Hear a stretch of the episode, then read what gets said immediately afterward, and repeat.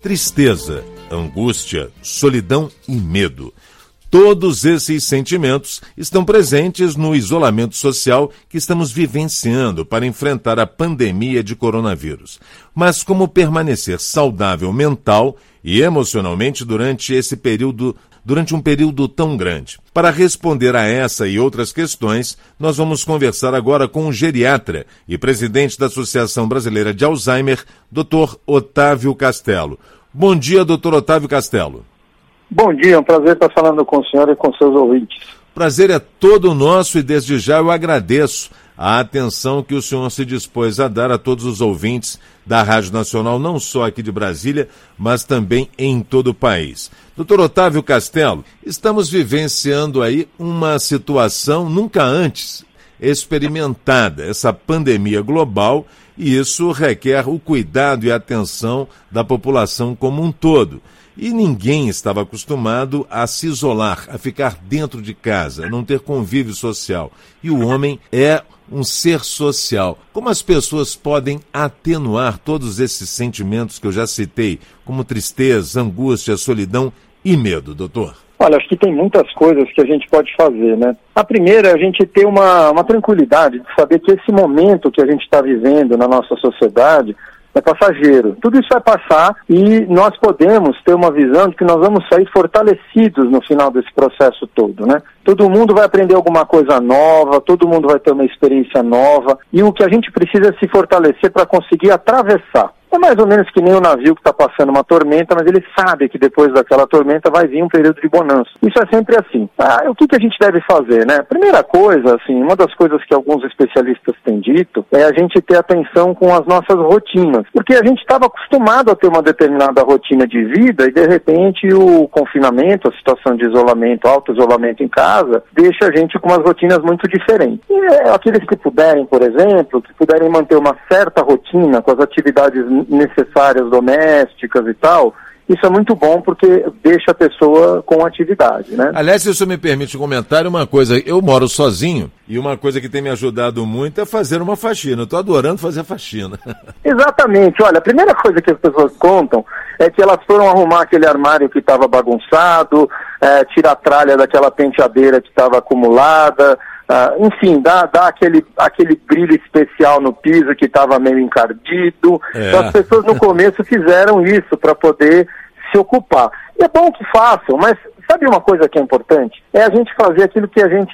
Tem as coisas necessárias, né? Lavar louça, tirar o lixo, uhum. fazer comida, passar roupa, tem que fazer mesmo. Mas também tem aquelas coisas que nos dão prazer, que nos dão gosto. Então a gente olhar também, desenvolver atividades, sejam aquelas que a gente já gostava de fazer, tem gente que gosta de ler, tem gente que gosta de ver televisão, tem pessoas que gostam de fazer artesanato, costura, crochê, tanto faz.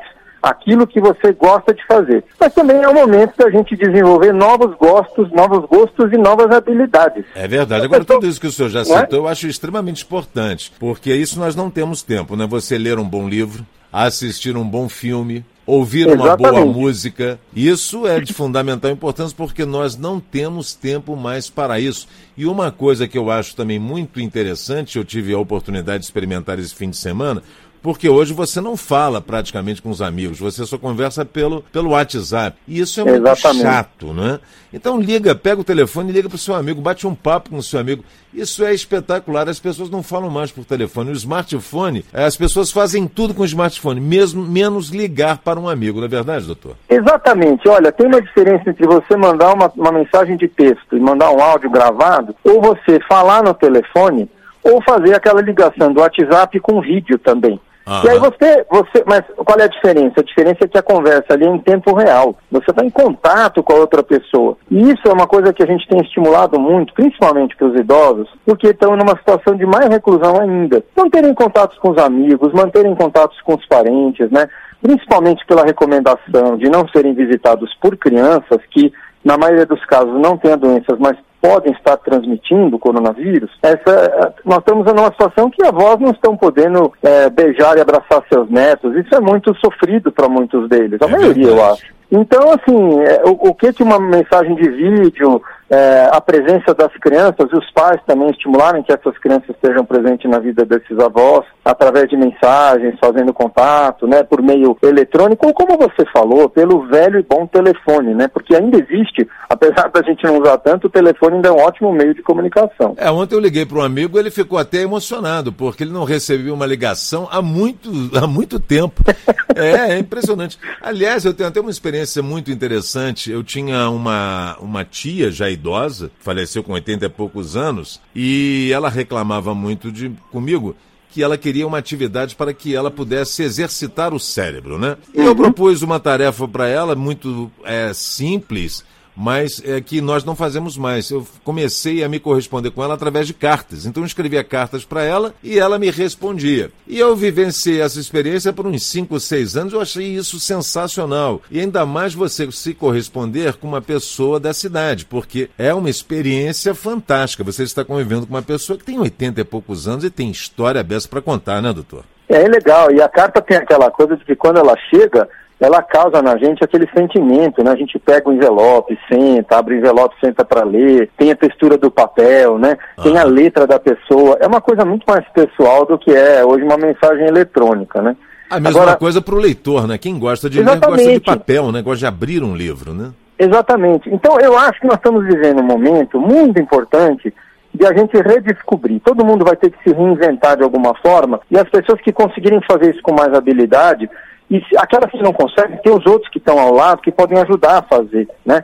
Você está vendo aquele idoso em situação de mais sofrimento, mais solidão, está mais triste, mais angustiado, tentar ajudar aquela pessoa a descobrir uma nova forma de fazer. E eu quero destacar uma outra coisa também que pode é. ser interessante. É, uma das coisas que ajuda, duas coisas que eu acho que são importantes. Uma é o contato com os animais, né? Uhum. Tem pessoas que têm bichinhos de estimação, cachorro, gato, papagaio, calopsita, o que quiser. Mas de uma maneira geral, o contato com os animais nesse momento em casa, né, ajuda muito o combate à solidão. Então, às vezes, é, é o caso da, de as pessoas estimularem, organizarem nas famílias. É, aquele idoso que está só, às vezes, ele ficar com um animal da família que ele já tem contato, alguma coisa assim. Né? Isso pode ajudar bastante. É o caso aqui da minha produtora Bruna Alves, né, que tem vários gatos dentro de casa e que mantém a saúde mental dela, porque sem os gatos ela é terrível, ela é infernal, mas com os gatinhos ela é uma pessoa dócil, é alegre é, e, é, e é saudável mentalmente, né, doutor? Isso que é importante. Muito bom. Né?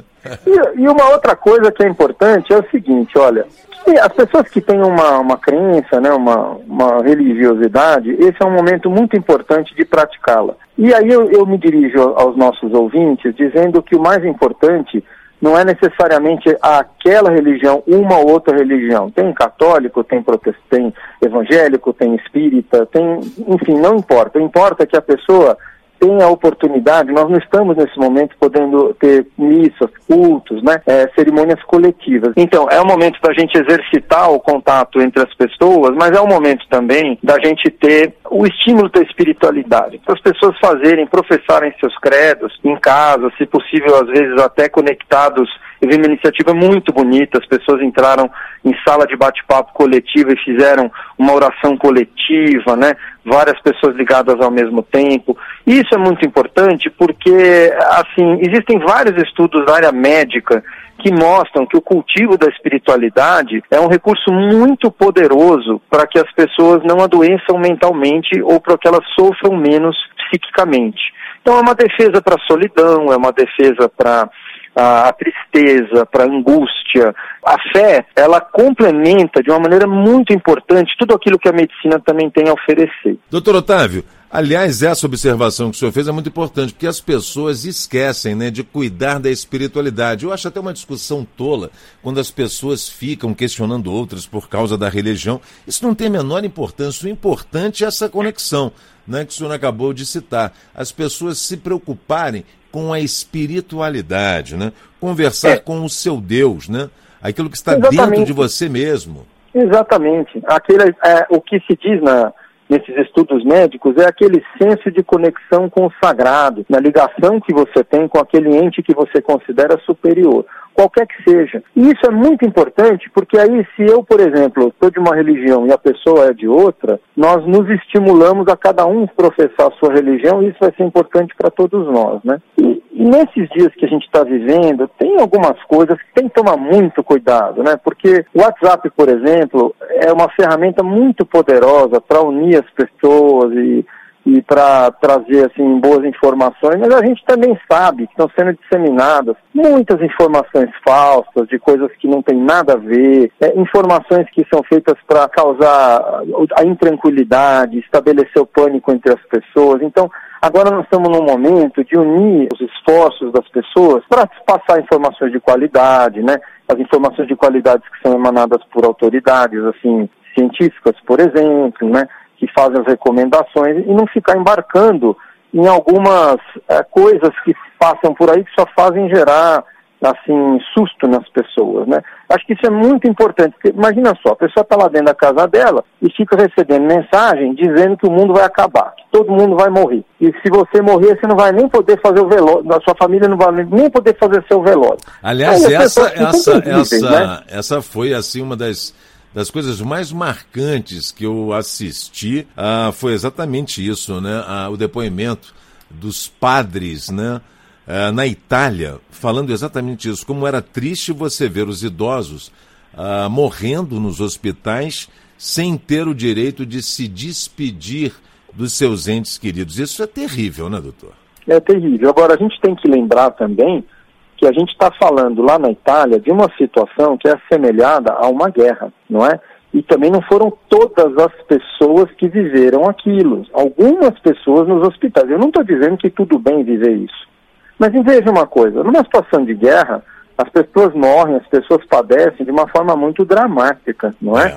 Então fica aparecendo, às vezes, com essa notícia, que a gente acha que todo mundo vai morrer daquele jeito, né? As pessoas tendem a achar que todo mundo que fica doente vai morrer, todo mundo que fica doente vai padecer de uma forma que não vai ter hospital. E que a gente deve fazer sim o isolamento para que ah, o sistema de saúde possa absorver aos poucos os doentes. Mas os que adoecerem, a maioria não vai adoecer para morrer.